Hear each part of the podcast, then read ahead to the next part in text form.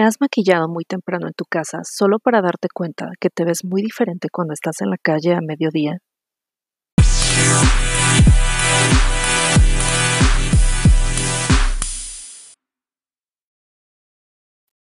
Esto es Hablando Luz, donde hablaremos de la luz en tu vida diaria para que puedas verla de forma diferente.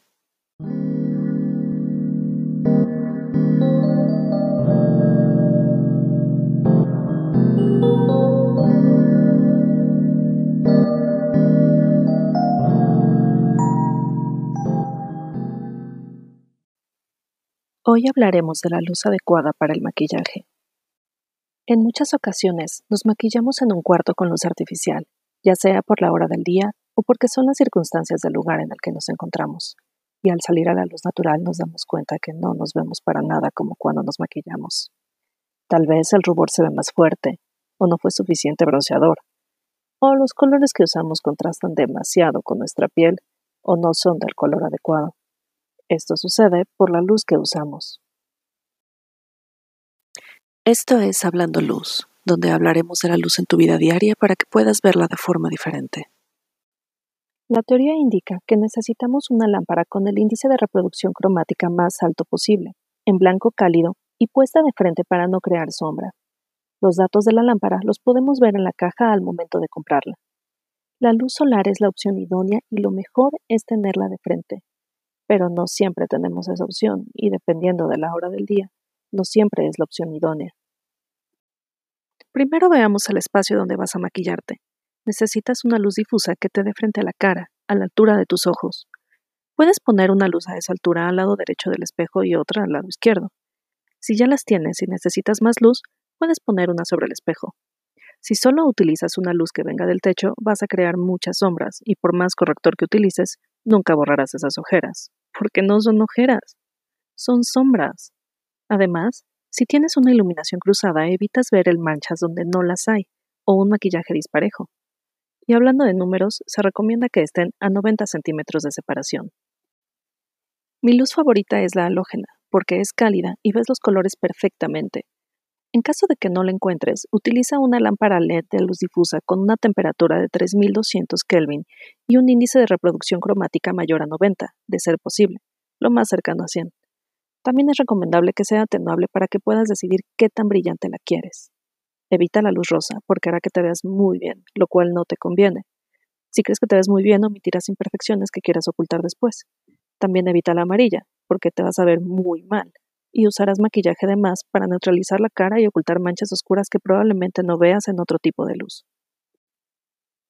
No utilices luz fluorescente como de oficina. La luz blanca fría o de 5000 Kelvin es demasiado brillante y puede borrarte.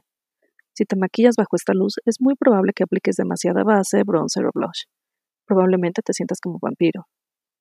Supongamos que ya tienes la luz perfecta y tu maquillaje quedó increíble, incluso en la luz natural. En este caso, todavía tienes problemas si te maquillas para un día en una oficina con luz muy fría. Te verás sin color. Lo que podrías hacer es usar un blush intenso, un poco de bronceador, y no te haría mal usar iluminador. Dependiendo de la hora y el lugar al que vayas, debe ser tu maquillaje para resaltar aquello que te gusta de ti, como tus ojos, y disimular ojeras y manchas. ¿Qué tiene que ver la hora? Mucho. La luz del día va cambiando de color según la hora y también cambia de posición. A lo largo del día, la luz cambia de color según la posición del sol. En la mañana, verás la luz sumamente brillante y te da directo a la cara. La luz es azulosa, sobre todo en la sombra, y en un día con cielo despejado. La luz es tan brillante que debes evitar exagerar tu maquillaje. Es una luz hermosa que va a esculpir tus rasgos. Si el día es nublado, de esos que te invitan a quedarte en cama con un chocolate caliente y una película, la luz será un poco fría, tirándola neutral. Ya no es azulosa, porque el cielo ya no es azul, sino gris. Esta luz es más suave y puede borrarte un poquito. No cuentas con luz solar para darte color ni perfilarte, así que lo tendrás que hacer tú.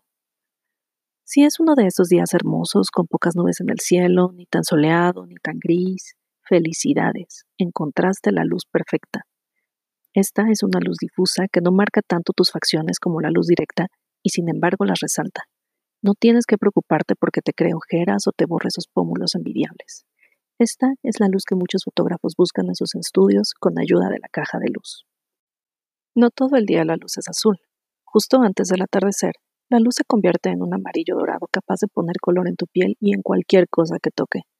Esta es la hora perfecta para tomarte selfies, pero terrible para maquillarte. Te ves tan bien que pasarás cosas por alto que sí se verán en otra iluminación.